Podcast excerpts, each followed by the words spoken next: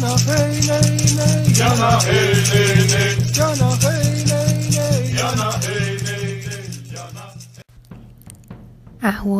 aqui é Selene Diegat, criadora da mesa radiônica xamânica, fundadora do Instituto Águia Dourada, terapeuta holística, palestrante, oraculista, taróloga e hoje vamos falar na nossa série sobre deuses e deusas, vamos falar sobre Dionísio.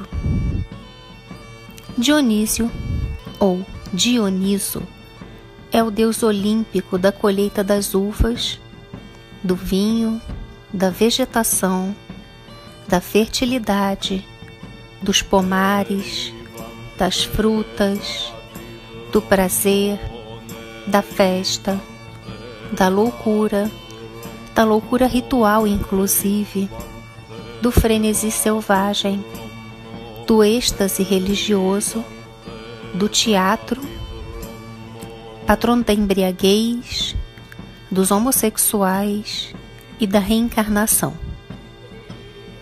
Ele também é chamado pelos gregos e pelos romanos como Baco, ou seja, o deus barulhento ou tumultuado, que era originalmente um mero epíteto ou sobrenome de Dionísio. Outro nome usado pelos romanos é Liber, que significa livre, devido à sua associação com o vinho, aos ritos de Dionísio como o bacanal e a liberdade a ele associada. O frenesi que ele induz se chama baqueia. No panteão grego, Dionísio, junto com Zeus, absorve o papel de Sabásios, uma divindade trácia ou frígia e no panteão romano, Sabásios se tornou um nome alternativo para Baco. O dio, prefixo no grego antigo, tem sido associado desde a antiguidade a Zeus, de origem provavelmente micênica. O segundo elemento, Nissus, é de origem desconhecida. Talvez esteja associado ao Monte Nissa, o local de nascimento de Dionísio na mitologia grega. Ou ainda Nissa poderia ser uma palavra arcaica para árvore. Suas origens, segundo relatos, é em Tebas, enquanto em outros registros encontramos a Índia, Líbia, Creta, Samos, Naxos, Elis, Eleutarei ou Teos. Algumas fontes antigas citam como sendo na Trácia a origem de Dionísio e tendo ele viajado para a Grécia posteriormente. Evidências do período micênico da história grega mostram que Dionísio é um dos mais antigos deuses atestados por lá. A imagem mais antiga conhecida do deus é encontrada por volta de 1570 antes da Era Comum. A imagem mais antiga acompanhada por seu nome. No século VII, a iconografia encontrada na cerâmica mostra que Dionísio já era adorado como mais do que apenas um deus associado ao vinho. Ele estava associado aos casamentos, à morte, aos sacrifícios, à sexualidade, e o seu séquito de sátiros e dançarinos já estava estabelecido. Um tema comum nestas primeiras representações foi a metamorfose, na mão do deus dos seus seguidores em criaturas híbridas, geralmente representadas por sátiros mansos e selvagens, representando a transição da vida civilizada de volta à natureza como um meio de fuga o culto a Dionísio tornou-se firmemente estabelecido no século VII antes da Era Comum. Sua iconografia o mostra como um deus mais velho e barbudo ou como um jovem efeminado ou andrógeno, de cabelos compridos, carregando consigo o tirso, que a gente vai falar mais para frente, aqui no próprio nesse mesmo vídeo, o cantaros ou cântaros, que é um copo, uma taça que ele usava para tomar o vinho. É, Dionísio usava também uma coroa de era ou de videira, uma longa túnica chamada chiton e uma capa chamada imation ou imation. No lugar da capa, Dionísio também poderia usar uma pele de leopardo, ou ainda poderia estar totalmente nu. Ele era geralmente acompanhado por uma tropa de sátiros, com falos eretos, e de mênades ou bacantes, que eram as mulheres, as devotas selvagens, as que entravam em êxtase. Ainda poderia estar cercado por animais exóticos, como tigres e leopardos, é, puxando sua carruagem. As primeiras imagens do deus eram meras ermas com favo, ou apenas sua cabeça estava representada. Nas obras de arte posteriores, ele aparece em quatro formas diferentes. Primeiro, como um bebê entregue por Hermes às suas enfermeiras, ou brincando com sátiros e bacantes. Segundo, como um deus viril de barba, comumente chamado Baco indiano, em um caráter de um monarca oriental sábio e digno. Seus traços expressam tranquilidade, sua barba é longa e macia e suas vestes são longas e ricamente dobradas. Seu cabelo às vezes flutua em mechas e às vezes é cuidadosamente enrolado em volta da cabeça, e um diadema geralmente adorna sua testa. Terceiro, o jovem ou chamado Baco de Tebas ou Baco tebano, com a forma de seu corpo viril e com contornos fortes, mas ainda se aproximando da forma feminina por sua suavidade e redondeza. A expressão do semblante é lânguida e mostra uma espécie de desejo sonhador. A cabeça, com um diadema ou uma coroa de videira ou era, se inclina um pouco de lado. Sua atitude nunca é real, sublime, mas uma atitude mais simples, como a de um homem que está absorvido por pensamentos doces e até mesmo ligeiramente embriagado. Ele é frequentemente visto apoiado em seus companheiros ou montado em uma pantera, burro, tigre ou leão. A quarta forma é a de Baco com chifres, chifres de carneiro ou de touro. Esta representação ocorre principalmente nas moedas, mas nunca em estátuas. Dionísio era filho de Zeus e da princesa Semele de Tebas. Os avós de Dionísio eram os titãs Cronos e Reia, o rei Cadmos de Tebas e a deusa Harmonia. Ele era bisneto de Ares e Afrodite, que eram pais de Harmonia, e também descendente distante de Poseidon. Entre seus meio-irmãos, podemos incluir Hermes, Ares, Afrodite, Atena, Perséfone, Apolo, Ártemis e tantos outros, como sabemos, Zeus teve muitos filhos. Dionísio casou-se com Ariadne, filha do rei Minos de Creta, e seus filhos se tornaram reis e príncipes das melhores regiões produtoras de vinho na Grécia Antiga. Em alguns mitos, ele era filho de Zeus com Deméter, ou com Dione, com Íris, ou com Arge. Em outro, de Amon com a Malteia. Em seu culto, idêntico ou intimamente relacionado ao orfismo, acreditava-se que Dionísio havia nascido da união de Zeus com Perséfone e representava ele próprio um aspecto sombrio de Zeus. Este era o Dionísio com chifres que foi desmembrado pelos titãs e chamado Zagreus ou Sabásios. Nos mistérios eleusianos, ele foi identificado com Iacos, o filho ou alternadamente marido de Deméter. Este Dionísio ensinou aos mortais como usar os bois para arar os campos, ao invés de fazer o trabalho manualmente. Dizia-se que seus adoradores o honravam por isto, representando-o com chifres.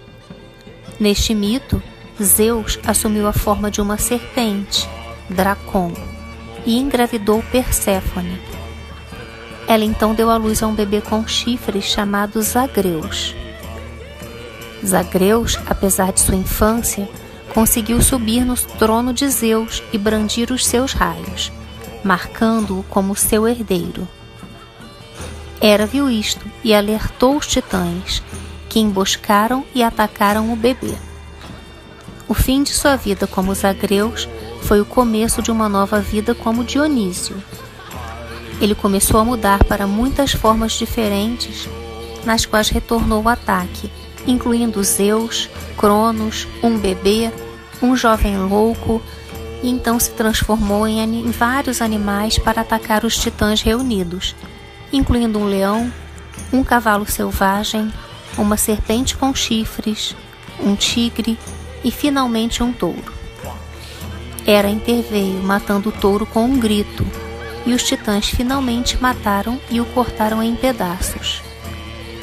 Zeus atacou os titãs e os prendeu no Tártaro, e isso fez com que a mãe dos titãs, Gaia, sofresse, e seus sintomas foram vistos em todo o mundo resultando em incêndios, inundações, mares ferventes.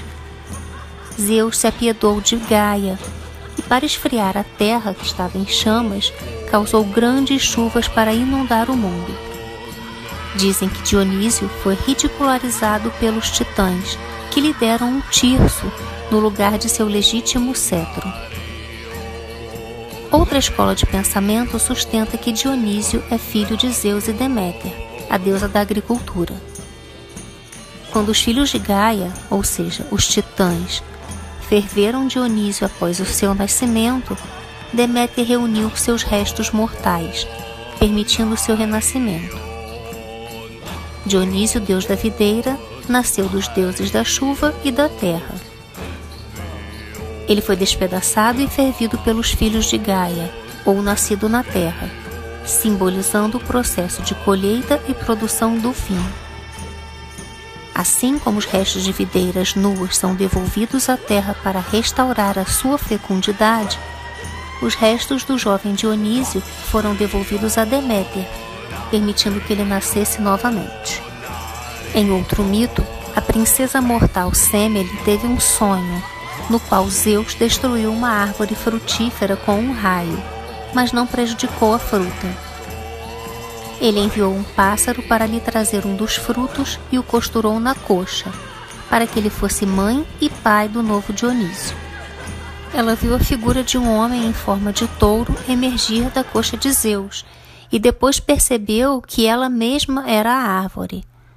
Seu pai Cadmus, com medo do sonho profético, instruiu Semele a fazer sacrifícios a Zeus. Zeus então chegou até ela, em sua cama, adornado com vários símbolos de Dionísio. Ele se transformou em uma cobra, demorou muito para cortejar Semele e gritou: Evoé! Imediatamente, a cama e os aposentos de Semele estavam cobertos de trepadeiras e flores, e a terra riu. Zeus então falou com Semele revelando sua verdadeira identidade e dizendo a ela para ela ser feliz. Você cria um filho que não morrerá, e você chamarei de imortal. Mulher feliz, você concebeu um filho que fará os mortais esquecerem seus filhos. Durante a gravidez, Semele se regozijou ao saber que seu filho seria divino Vestia-se em guirlandas de flores e grinaldas de Hera e corria descalça pelos prados e florestas para se divertir sempre que ouvia música. Hera ficou com inveja e temeu que Zeus a substituísse por Semele como rainha do Olimpo. Foi até Semele, disfarçada de uma velha que fora enfermeira de Cadmus ela instigou Semele a ter ciúmes da atenção que Zeus dava a Hera e a provocou a pedir que ele aparecesse diante dela em sua plena divindade.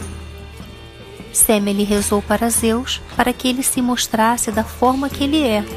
E ele respondeu suas orações, mas antes alertou-a que nenhum outro mortal jamais o vira enquanto segurava seus raios. Semele estendeu a mão para tocá-los e foi queimada em cinzas. Mas o bebê Dionísio sobreviveu, e Zeus o resgatou das chamas, costurando-o em sua coxa. Ao nascer, ele tinha um par de chifres em forma de lua crescente. Após o nascimento de Dionísio, Zeus o confiou a Hermes, ou segundo outros a Perséfone ou Reia, que levou a criança até Ino e Átamas, em Orcomenos, e convenceu-os a criá-lo quando menino.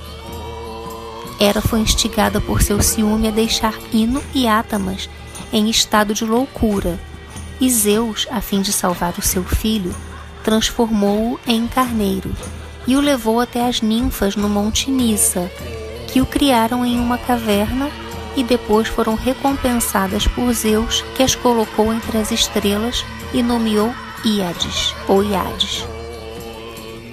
Os habitantes de Brasiae, na Lacônia, contavam outra história que Zeus colocou Semele e seu filho em um baú para protegê-los e jogou-os jogou no mar. O baú era carregado pelo vento e seguia para o litoral de Brasiae, o Brasiei.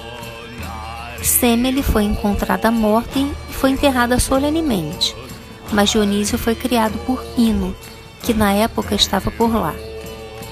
A planície de Brasiae foi por este motivo posteriormente chamada de Jardim de Dionísio. O Monte Nissa, do qual se acreditava que o deus derivou seu nome, não existiu apenas na Trácia e na Líbia, mas montanhas com esse mesmo nome são encontradas em diferentes partes do mundo onde Dionísio era adorado, do mundo antigo onde ele era adorado, e onde se acreditava ter introduzido o cultivo da videira.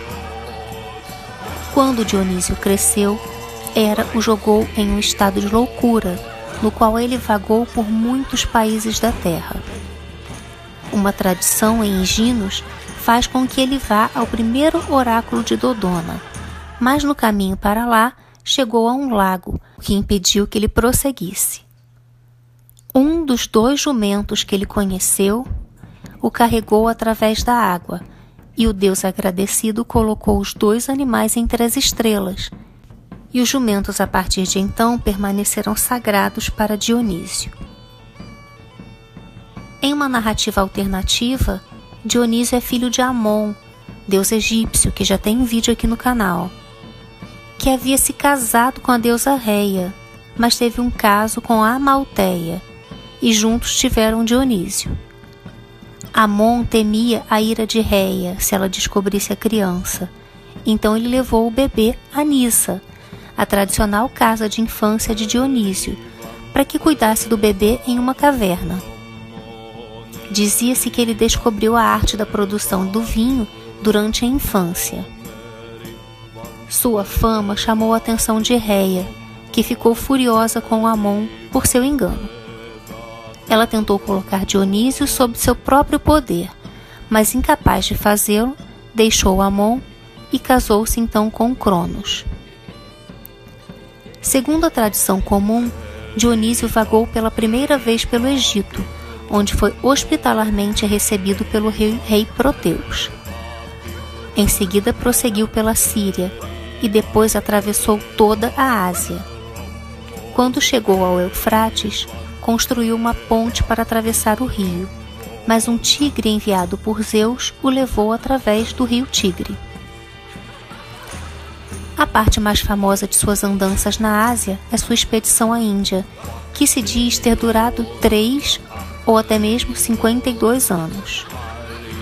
Ele não teve uma recepção gentil em todos os lugares, mas Dionísio e seu séquito de sátiros e bacantes conquistaram seus inimigos ensinaram aos indianos o cultivo da videira e de vários outros frutos, e também a adoração dos deuses. Como promotor da civilização, legislador e amante da paz, Dionísio também fundou cidades, criou leis e deixou pilares e monumentos para essa região, e os habitantes o adoraram como um deus local. Dionísio também visitou Frígia e a deusa Cibele ou Reia, que o purificaram e ensinaram os mistérios que ocorreram antes dele ir para a Índia. Com a ajuda de seus companheiros, ele dirigiu as Amazonas de Éfeso para Samos e matou um grande número delas. E segundo outra lenda, ele se uniu às Amazonas para lutar contra Cronos e os Titãs. Diz-se que ele foi para a Ibéria, que ao sair confiou o governo ao, a Pan. Em sua passagem pela Trácia, ele foi mal recebido por Licurgos, o rei dos Edones, e saltou para o mar em busca de refúgio com Tétis, a quem depois recompensou por sua gentil recepção com uma urna de ouro, um presente de Hefesto. Todo o exército de bacantes e sátiros que acompanhavam Dionísio foram feitos prisioneiros por Licurgo, mas as mulheres logo foram libertadas. O país então deixou de dar frutos. Licurgo ficou bravo e matou seu próprio filho, a quem ele confundiu com uma videira. Ou ainda, segundo outros, ele cortou suas próprias pernas, acreditando que estava cortando algumas vinhas. Quando isto foi feito, sua loucura cessou, mas o país ainda permaneceu árido e Dionísio declarou que assim permaneceria até a morte de Licurgo. Os Edones, então em desespero, pegaram o rei e o prenderam, e Dionísio o despedaçou a cavalo. Depois de prosseguir pela Trácia sem encontrar mais resistência, ele retornou a Tebas, onde obrigou as mulheres a deixar suas casas e a celebrar os festivais báquicos no Monte Citaeron, ou Parnassus. Penteus, que então governou em Tebas, governava nessa época em Tebas, esforçou-se para controlar os tumultos e saiu para as montanhas em busca das mulheres que estavam em êxtase báquico. Mas a sua própria mãe, Agave, em fúria báquica, confundiu-o com um animal e o rasgou em pedaços. Depois que Dionísio provou aos tebanos que ele era um deus, ele foi para Argos. Como as pessoas de lá também se recusavam a reconhecê-lo, ele enlouqueceu tanto as mulheres que elas mataram seus próprios bebês e devoraram a sua carne. Ou ainda chegou até lá com um exército de bacantes, mas foi conquistado por Perseu, que matou muitas delas. Mas depois Dionísio e Perseu se reconciliaram e os cidadãos de Argos adotaram a adoração a Dionísio e, e construíram templos para ele. O último feito de Dionísio foi realizado em uma viagem de Icária a Naxos. Ele contratou um navio que pertencia a piratas no Tirreno, mas os homens, ao invés de desembarcarem em Naxos, passaram e seguiram em direção à Ásia para vendê-lo lá. O deus, no entanto, ao perceber isto, transformou o mastro e os remos em serpentes, e ele próprio em leão. Ele encheu a embarcação de era e de som de flautas, de modo que os marinheiros, tomados pela loucura dionisíaca, saltaram para o mar onde foram metamorfoseados em golfinhos. Em todas as suas andanças e viagens, Dionísio recompensou aqueles que o receberam gentilmente e adotaram a sua adoração, lhes dando videiras e vinho.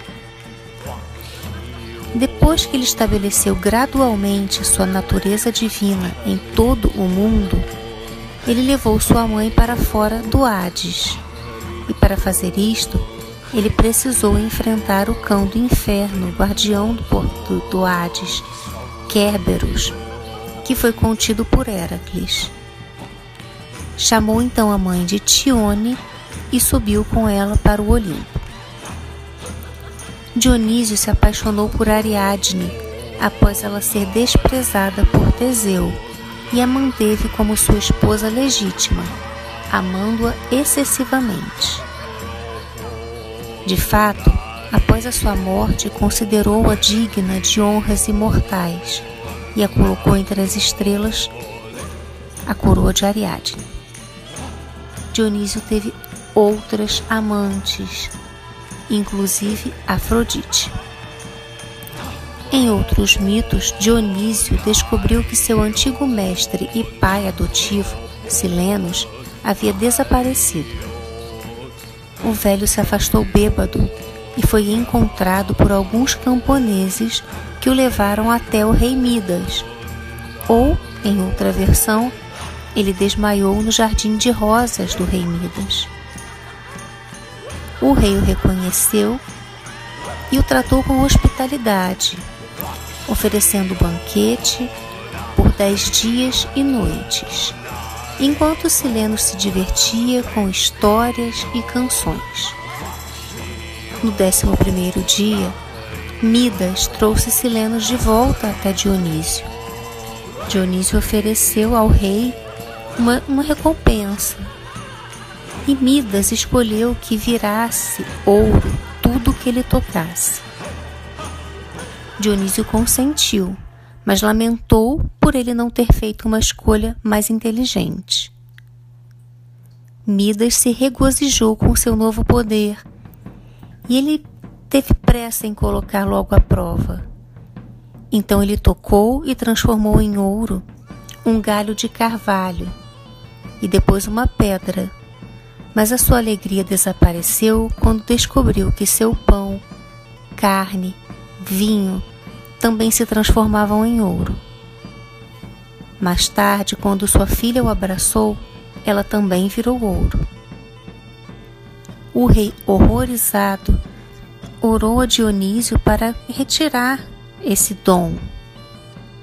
Dionísio consentiu, dizendo a Midas que ele se lavasse no rio Pactolos. Ao fazê-lo, o poder passou ao rio e as suas areias se tornaram douradas. Este mito explicava as areias douradas do Pactolos. Quando Teseu abandonou Ariadne dormindo em Naxos, Dionísio a encontrou e casou-se com ela. Ela deu a ele um filho chamado Oenópion, mas ele cometeu suicídio ou foi morto por Perseu. Em algumas outras variantes, ele colocou a coroa dela nos céus como constelação corona.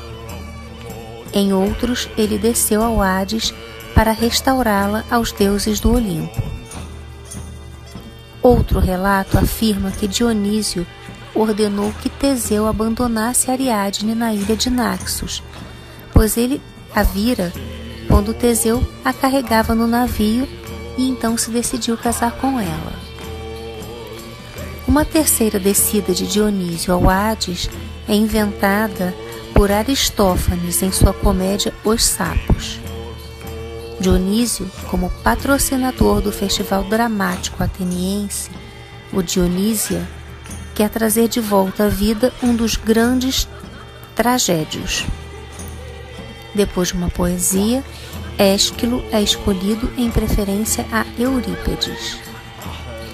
Salacanta, uma ninfa, falhou em conquistar o amor de Dionísio em vez de Ariadne e acabou sendo transformada em uma planta. Dionísio se apaixonou por um sátiro bonito chamado Ampelos, que foi morto. Ele foi transformado em uma videira ou em uma constelação após a morte. Existem duas versões de sua morte. Em Dionisíaca, Ampelos é morto por Selene devido ele a desafiar. Em outro foi registrado por Ovídio. Ampelos caiu e morreu porque estava tentando colher uvas de um galho. Após a morte, ele é transformado em uma constelação. Calirroi era uma ou Calirroi era uma mulher que desprezava Coresos, um sacerdote de Dionísio, que ameaçou afligir as mulheres de, dos calidônios com a loucura, com a loucura das mênades das bacantes. o sacerdote recebeu ordem de sacrificar Calirói, mas ele se matou. Calirói se jogou em um poço que mais tarde recebeu o nome dela. As tradições que se referem a um culto místico a Dionísio são de origem comparativamente tardia, pertencendo ao período subsequente àquele em que os poemas homéricos foram compostos. À medida que o cultivo da videira se espalhou na Grécia, o culto a Dionísio também se espalhou. Após o tempo da expedição de Alexandre à Índia, a celebração dos festivais báquicos assumia cada vez mais seu caráter selvagem e dissoluto. Como Eleutérios, ou o Libertador, seu vinho, música e dança estática libertam seus seguidores do medo e do cuidado inconscientes e subvertem as restrições opressivas dos poderosos.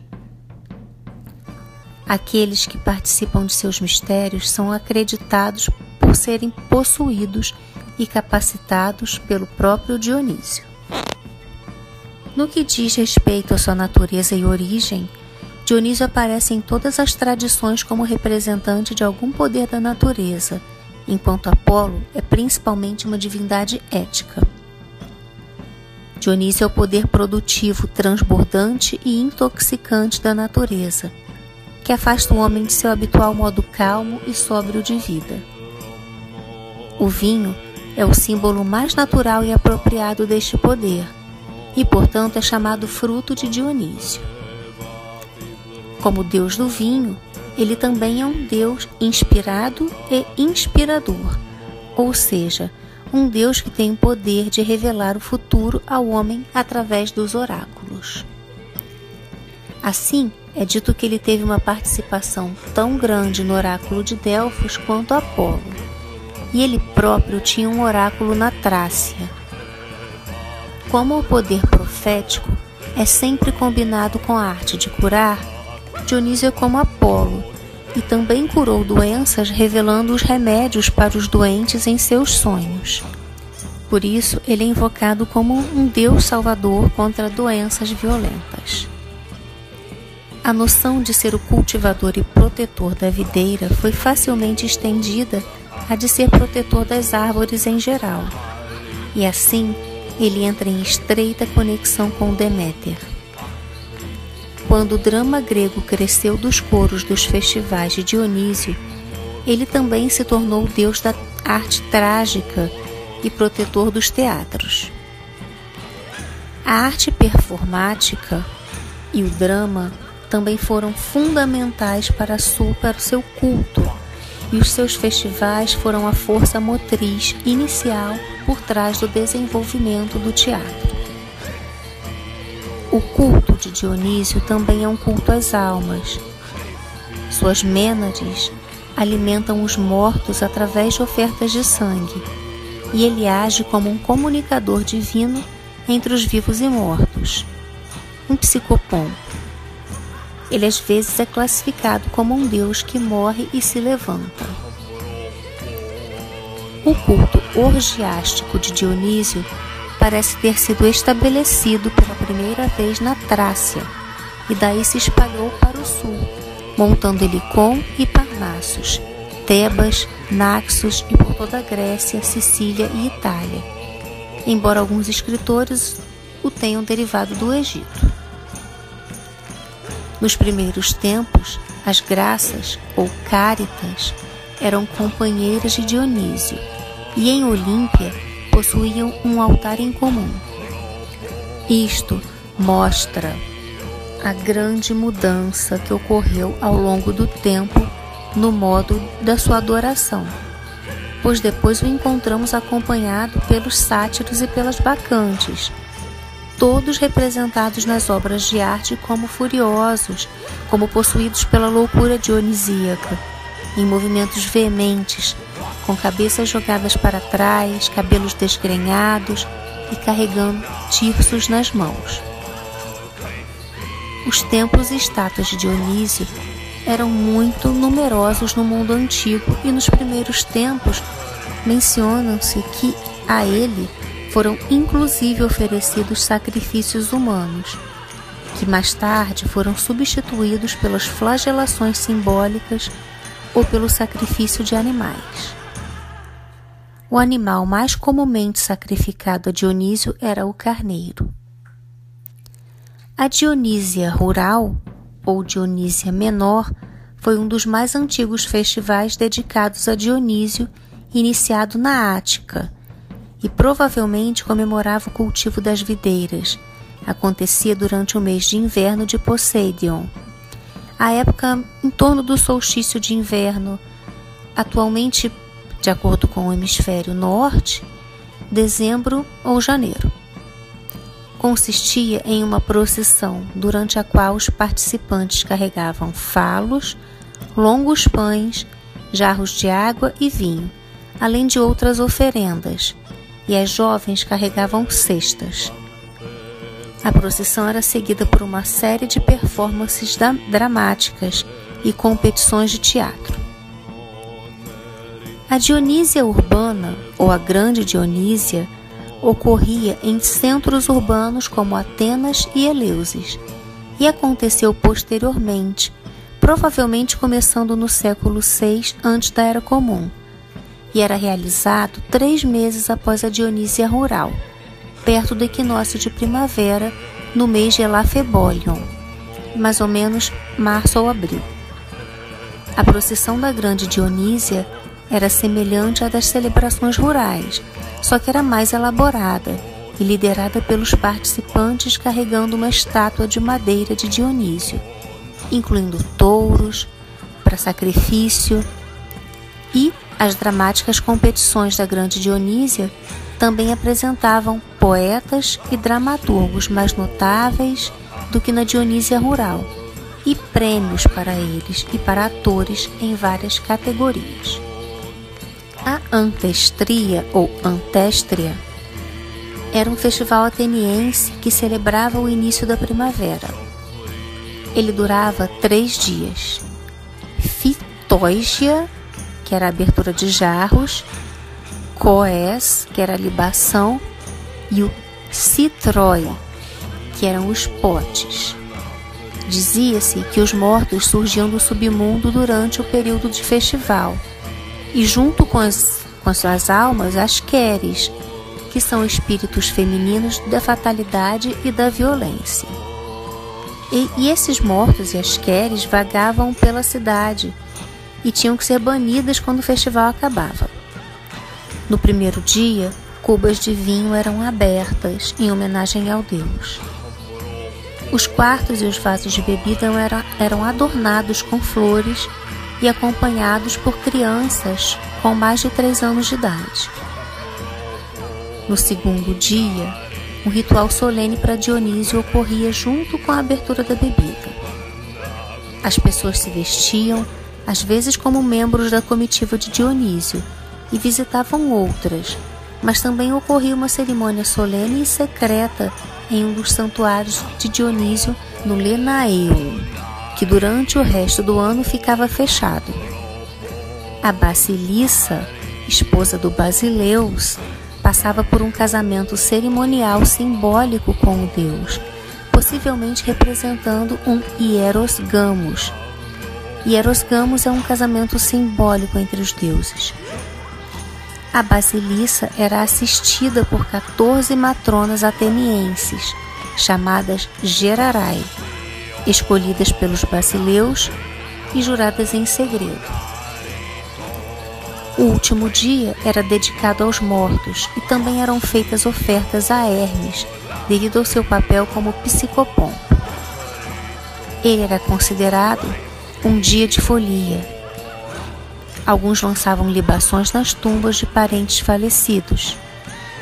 Citroy terminava com um grito ritual destinado a ordenar que as almas dos mortos e das queres retornassem ao submundo. Para se proteger do mal, as pessoas mastigavam folhas de espinho e batiam suas portas com alcatrão para se protegerem. Também era permitido que os servos e escravos participassem de todo este, esse festival. O culto religioso central de Dionísio é conhecido como mistérios báquicos ou dionisíacos. Sua origem exata é desconhecida, embora se diga que Orfeu tenha inventado. Alguns estudiosos sugeriram que não há diferença entre os mistérios dionisíacos e os mistérios de Perséfone, mas que estas eram todas facetas do mesmo culto misterioso e que Dionísio e Perséfone tinham papéis importantes. Anteriormente considerado uma parte essencialmente rural e marginal da religião grega, o principal centro urbano de Atenas desempenhou um papel importante no desenvolvimento e disseminação dos mistérios báquicos. Estes mistérios tiveram um papel importante na criação de tradições rituais de transição na vida das pessoas, originalmente para homens e para a sexualidade masculina, mas depois também foi aberto espaço para ritualizar os papéis nas mudanças das mulheres e para celebrar mudanças de status na vida delas. Isso geralmente era simbolizado por uma reunião com os deuses que governam a morte e também a mudança, assim como Hades e Perséfone, mas também a mãe de Dionísio, Semele, que provavelmente serviu um papel relacionado à iniciação nos mistérios. O culto a Dionísio frequentemente incluía rituais que envolviam sacrifício de cabras ou touros, e pelo menos alguns participantes e dançarinos usavam máscaras de madeira associadas ao deus. Em alguns casos, os registros mostram que o deus era simbolizado através de um pilar, poste ou árvore, mascarado e vestido, enquanto seus adoradores comiam pão e bebiam vinho. O significado de máscaras e cabras para o culto de Dionísio parece remontar aos primeiros dias de seu culto, e estes símbolos foram encontrados juntos em uma tumba minoica perto de Fastos, em Creta. Já no século IV antes da Era Comum, Dionísio se identificou com Iacos, uma divindade menor da tradição dos mistérios de Eleusis. Esta associação pode ter surgido devido à homofonia dos nomes Iacos e Bacos. Em particular, Iacos foi identificado com o Dionísio Órfico, que era filho de Perséfone. Segundo alguns relatos, Iacos era o marido de Deméter, mas outras fontes o identificam como seu filho. Dionísio era o deus padroeiro dos órficos, a quem eles se relacionavam com a morte, com a imortalidade, e ele simbolizava o processo de reencarnação. O culto misterioso de Baco foi trazido para Roma, a partir da cultura grega do sul da Itália, ou por meio da Etrúria, influenciada pelos gregos. Foi fundada por volta de 200 antes da Era Comum, no bosque de Estímula ou Estimula, em Aventine, por uma sacerdotisa da Campânia, perto do templo onde Liber Pater, ou Pai Livre, tinha um culto popular sancionado pelo Estado. Liber era um deus romano nativo do vinho, fertilidade e profecia, patrono dos plebeus de Roma e um dos membros da tríade Aventina, junto com sua mãe Ceres e sua irmã ou consorte Libera. Um templo para a tríade foi erguido no Monte Aventino em 493 antes da Era Comum juntamente com a instituição de comemorar o Festival da Liberalia. O culto à tríade gradualmente assumiu cada vez mais influência grega, e em 205 antes da Era Comum, Liber e Libera foram formalmente identificados com, como Baco e Proserpina.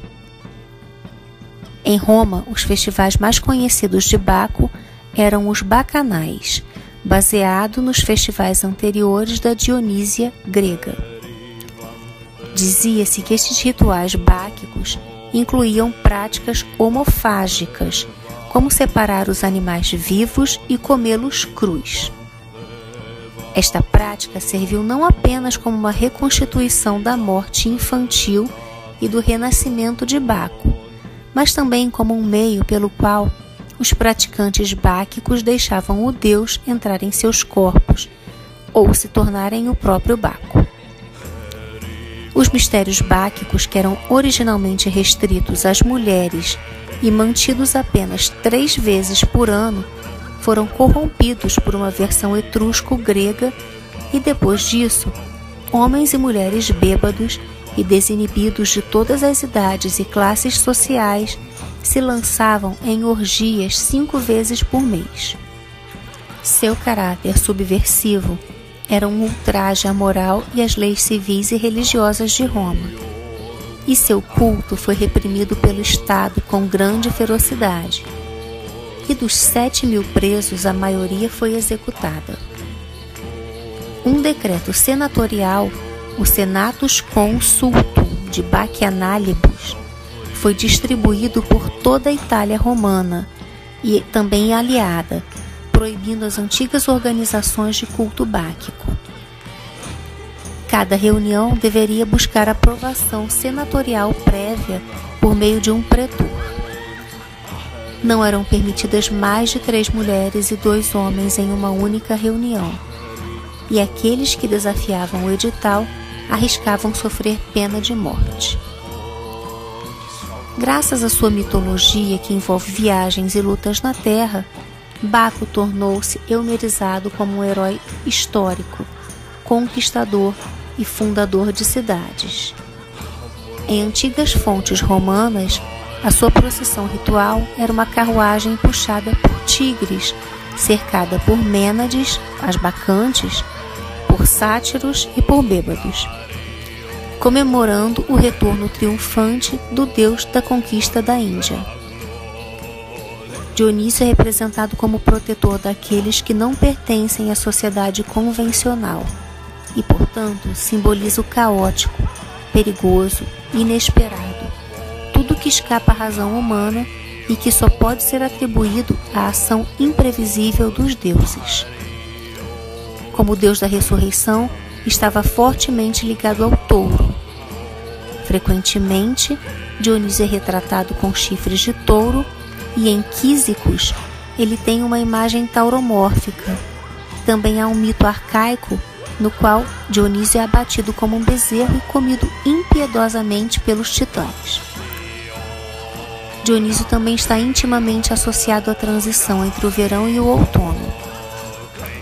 No verão mediterrâneo, marcado pelo surgimento da estrela Sirius, o clima fica extremamente quente mas também é um momento em que a promessa das próximas colheitas cresce. E no final do verão, quando Orion está no centro do céu, era a época da colheita das uvas na Grécia Antiga. Uma imagem do deus do nascimento de Dionísio na coxa de Zeus o chama de a luz de Zeus, ou Diós, Fós, e o associa à luz de Sírios. O mundo dionisíaco do período helenístico é hedonista, mas seguro, do qual outras criaturas semidivinas do campo foram cooptadas, como centauros, ninfas e os deuses Pan e Hermafrodita. Ninfa, nessa fase, significa simplesmente uma fêmea ideal de natureza dionisíaca, uma bacante não selvagem. A escultura helenística também inclui pela primeira vez grandes temas de crianças e camponeses, muitos dos quais carregam atributos dionisíacos, como grinaldas de Hera, e a maioria deve ser vista como parte de seu reino. Eles têm em comum com sátiros e ninfas, que são criaturas do exterior e não têm verdadeira identidade pessoal. Embora os últimos adoradores conhecidos dos deuses gregos e romanos tenham sido convertidos antes de mil depois da Era Comum, houveram vários casos isolados de culto revivido de Dionísio durante os períodos medievais e modernos, e com a ascensão do neopaganismo moderno e do politeísmo helênico, a adoração ao Deus foi novamente resgatada. Além das libações com vinho, os adoradores modernos de Dionísio costumam oferecer ao Deus videiras, eras e várias formas de incenso, especialmente o de estirra. Em 1820, Efraim Lyon fundou a Igreja de Baco em Eastford, Connecticut, e se declarou sumo sacerdote e acrescentou bêbados locais à lista de membros. Ele sustentava que aqueles que morressem como membros dessa, dessa, dessa religião, desse culto, iriam seguir para um bacanal na vida após a morte. A identificação de Dionísio com outros deuses começa por Osíris, pelo mito de ter sido desmembrado, renascido, e inclusive existiu um deus sincretizado como Dionísio Osíris. Marco Antônio foi inclusive deificado como Dionísio Osíris, enquanto Cleópatra foi deificada como Isis Afrodite. Com Hades, como a própria essência da vida indestrutível. Também pelo fato de Deméter ter se recusado a tomar vinho após o sequestro de Perséfone, indicando que Hades possa ser um Dionísio do submundo, assim como sua ligação com a morte e com as almas dos mortos.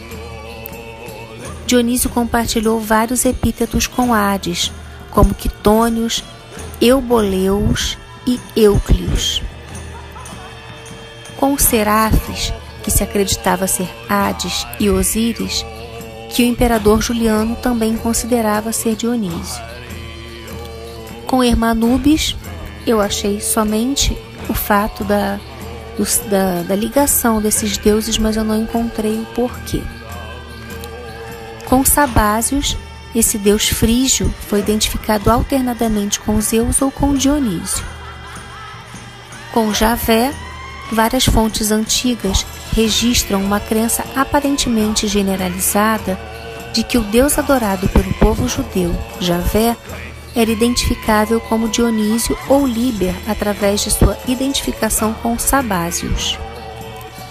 Segundo Plutarco, uma das razões para a identificação é que os judeus saudaram seu Deus com as palavras Evoé e Sabe, um grito tipicamente associado ao culto a Sabásios.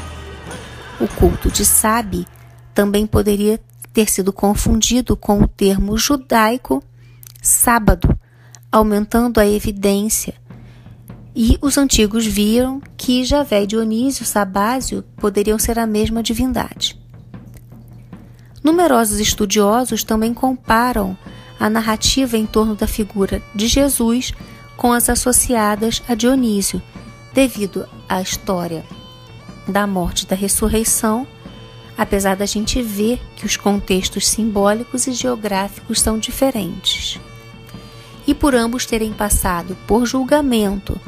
Dionísio foi julgado pelo rei Penteus, sob a acusação de reivindicar a divindade, que é comparada à cena do Novo Testamento que Jesus de Jesus sendo interrogado por Pôncio Pilatos.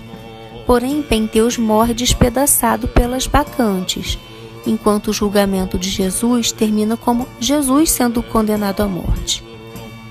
Outra comparação é pela celebração ritual com o pão e vinho, no caso de Jesus, e nos, e nas, nos mitos de Dionísio seria a carne crua e o vinho simbolizando o sangue de Dionísio.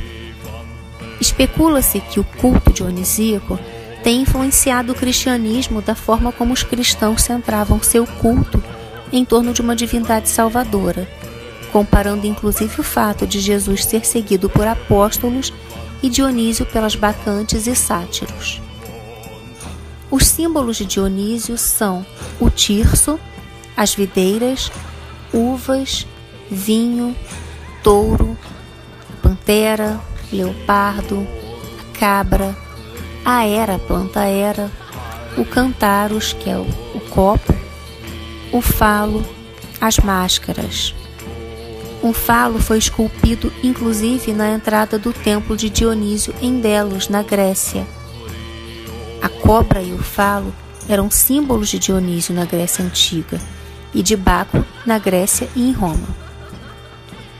Seus animais sagrados eram a pantera ou o leopardo, o tigre, o lince, o touro, o burro, o golfinho, a serpente. O deus montou nas costas de uma pantera ou dirigiu uma carruagem puxada por um par de bestas. Ele odiava a visão de corujas, entretanto. Suas plantas sagradas eram a videira, a era, a trepadeira ou era espinhosa, o louro, o asfodelos e o pinheiro. Os devotos de Dionísio usavam grinaldas de era e carregavam cajados com ponta de pinha, que era o tirso. O vinho desempenhou um papel importante na cultura grega, e o culto a Dionísio foi o principal foco religioso em torno do seu consumo. O vinho, assim como as videiras e as uvas que produzem, eram vistos não apenas como um presente de Dionísio, mas como a sua encarnação simbólica na terra. No entanto, ao invés de ser um deus da embriaguez, como ele costumava ser estereotipado na era pós-clássica, e inclusive atualmente a gente ainda vê esse tipo de estereótipo, o culto a Dionísio se concentrava no consumo correto do vinho, o que poderia aliviar o sofrimento e trazer alegria, além de inspirar a fé divina, a loucura distinta da embriaguez. Seu tirso, que é aquele cajado com a ponta de pinha, às vezes enrolado com era e pingando mel, é um bastão benéfico, mas também é uma arma usada para destruir aqueles que se opõem ao culto a Dionísio e às liberdades que ele representa.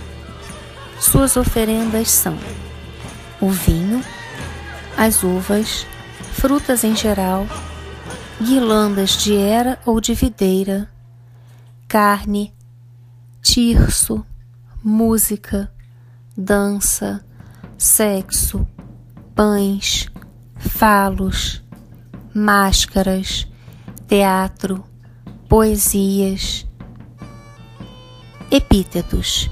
Eu vou falar alguns porque são muitos também, como costumo fazer nos outros vídeos.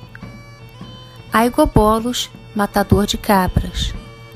Rugiates, dispensador de saúde. Ágrios, o selvagem. Iacos, gritador, invocador.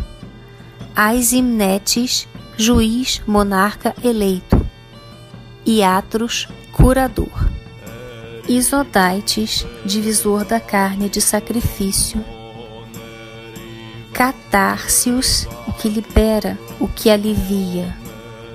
Anax, Senhor, Antios, Deus de todas as coisas florescentes, Quisocomes, coroado de Era, Quissos, Era, Antroporraistes, matador de homens, Areion, o marcial, Coribon, Corimbonforos, o carregador de tachos, Crésios, cretense, Arsenol, Arsenoteles, homem afeminado, Auxites, que traz crescimento, Crífios, escondido, secreto, Lampteros, portador da tocha de luzes, Bassareus, deus raposa, Trácio, Lenaios, da prensa do vinho, Boteriforos, portador dos cachos de uva,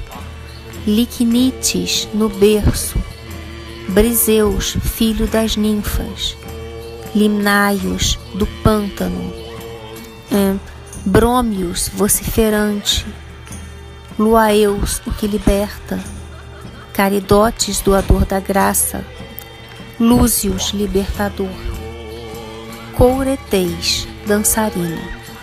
Mainomenos frenético, Quitônios subterrâneo, Mânicos louco, Dendrites da árvore, Mantes profeta vidente, Diquerotes dois chifres, Meiliquios, gentil. Dífies, duas naturezas. Melpomenos, cantador da harpa. Moricus, escuro. Nictélios, noturno. É Eurafiotes, costurando dentro. Nictifaeis, iluminador, iluminador da noite. Eleuteros, emancipador. É, Ona, Omádios, do banquete cru. Emboleus, bom conselheiro.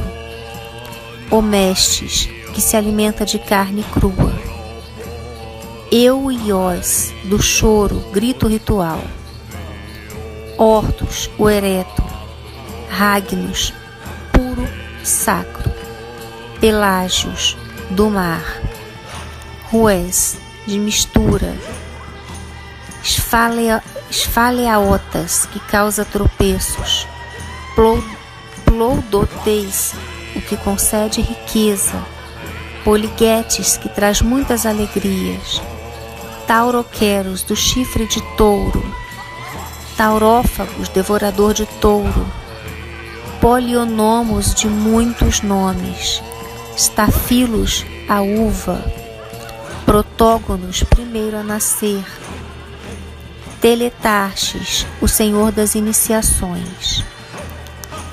Triambos, do hino triunfal. Sanion, o brincalhão. Tioneus, filho de Tione. Skeptoucos, portador do cetro. Trígonos, três vezes nascido. Sóter, salvador. Zagreus, caçador. Eu vou deixar aqui no, na, na descrição do vídeo esses epítetos, porque são palavras difíceis de, de escrever só pela maneira que eu estou falando e até mesmo porque eu não sei falar é, grego, muito menos grego antigo. Mas vai estar aqui no, no, na descrição do vídeo. Se você tiver acessando, se você tiver acessando através do Spotify, é, dá uma olhadinha no canal do YouTube do Instituto Águia Dourada que vai estar a descrição lá. Hino órfico, para terminar, vou deixar um hino órfico 30 a Dionísio. Dionísio, eu chamo Deus que soa alto e divino, inspirador, uma forma dupla. Os teus vários nomes e atributos que canto, ó primogênito, três vezes gerados, Rei Baqueion, rural, inefável de duas formas, obscuro de dois chifres, com era coroada e Elion pura, cara de boi e marcial, portador da videira, dotado de conselhos prudentes e divinos.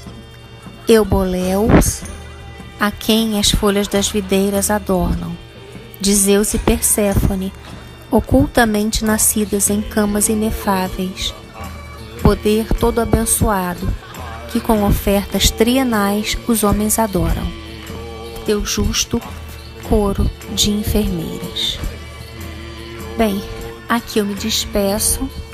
Espero que vocês tenham gostado do vídeo. Se você gostou, eu peço que deixe o seu like, é, que envie para os seus amigos que de repente possam se interessar sobre um pouco mais, aprender um pouco mais sobre Dionísio. É, convido você a se inscrever no canal e ativar o sininho para receber as notificações.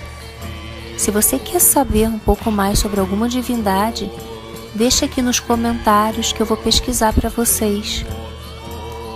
Eu te vejo semana que vem com mais uma deidade na série sobre os deuses e deusas. Mitakuya Oyasin, eu honro todas as nossas relações.